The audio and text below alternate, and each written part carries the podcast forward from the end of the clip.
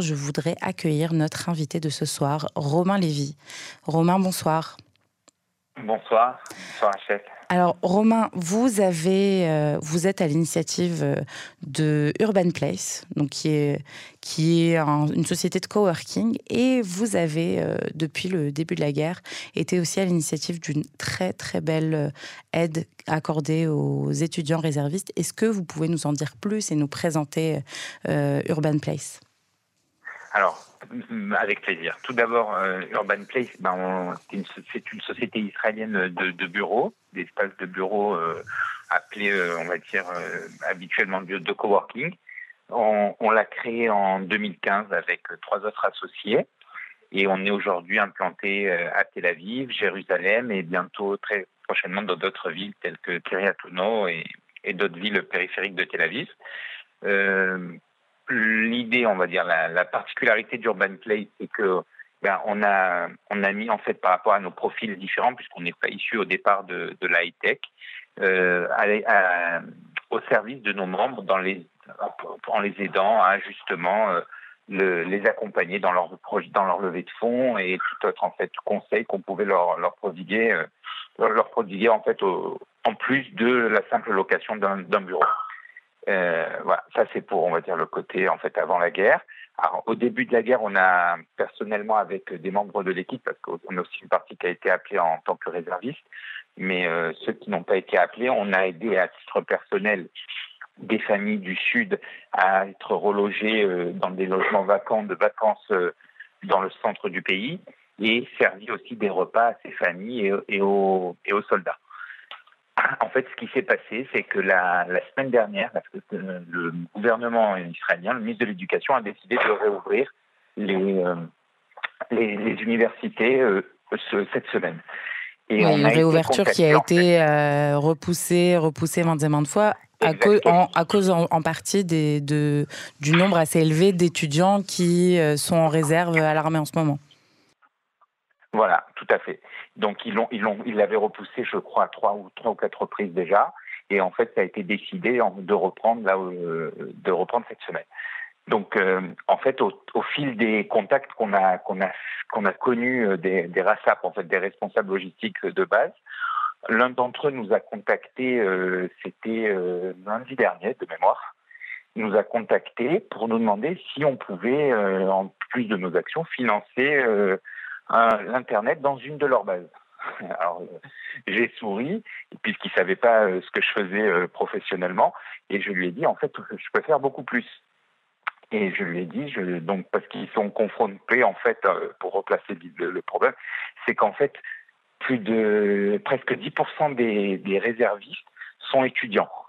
Donc, en fait, ils avaient très peur. L'armée se rassape, en fait. Ouais ce RASAP en fait a eu très peur que euh, une partie donc de ses effectifs décide en fait de retourner euh, à leurs études et donc de, de quitter leur service, mmh. euh, leur, leur, leur, équipe.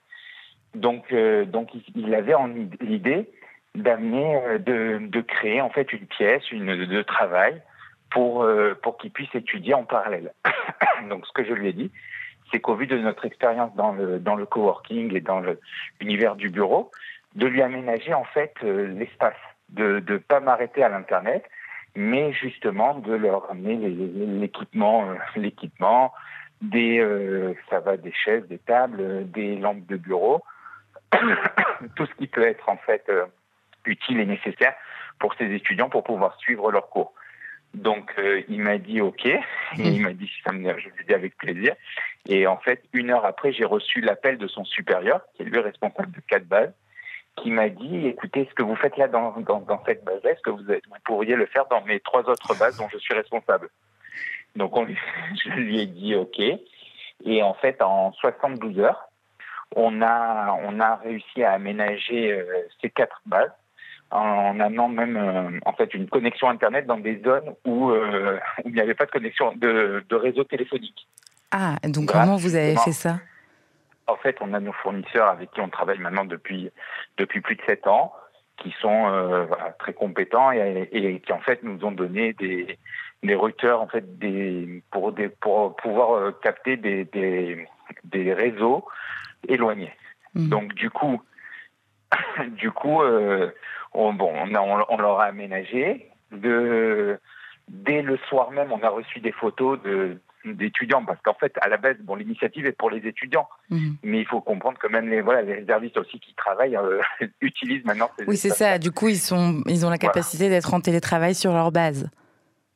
Exactement. Exactement. Alors en fonction de ce que leur responsable leur donne comme euh, comme heure de permission. Mhm. et donc du coup bah, ça a été franchement un succès puisque les, les pour ces quatre bases là pour l'instant aucun étudiant du coup a demandé à être démobilisé Hmm.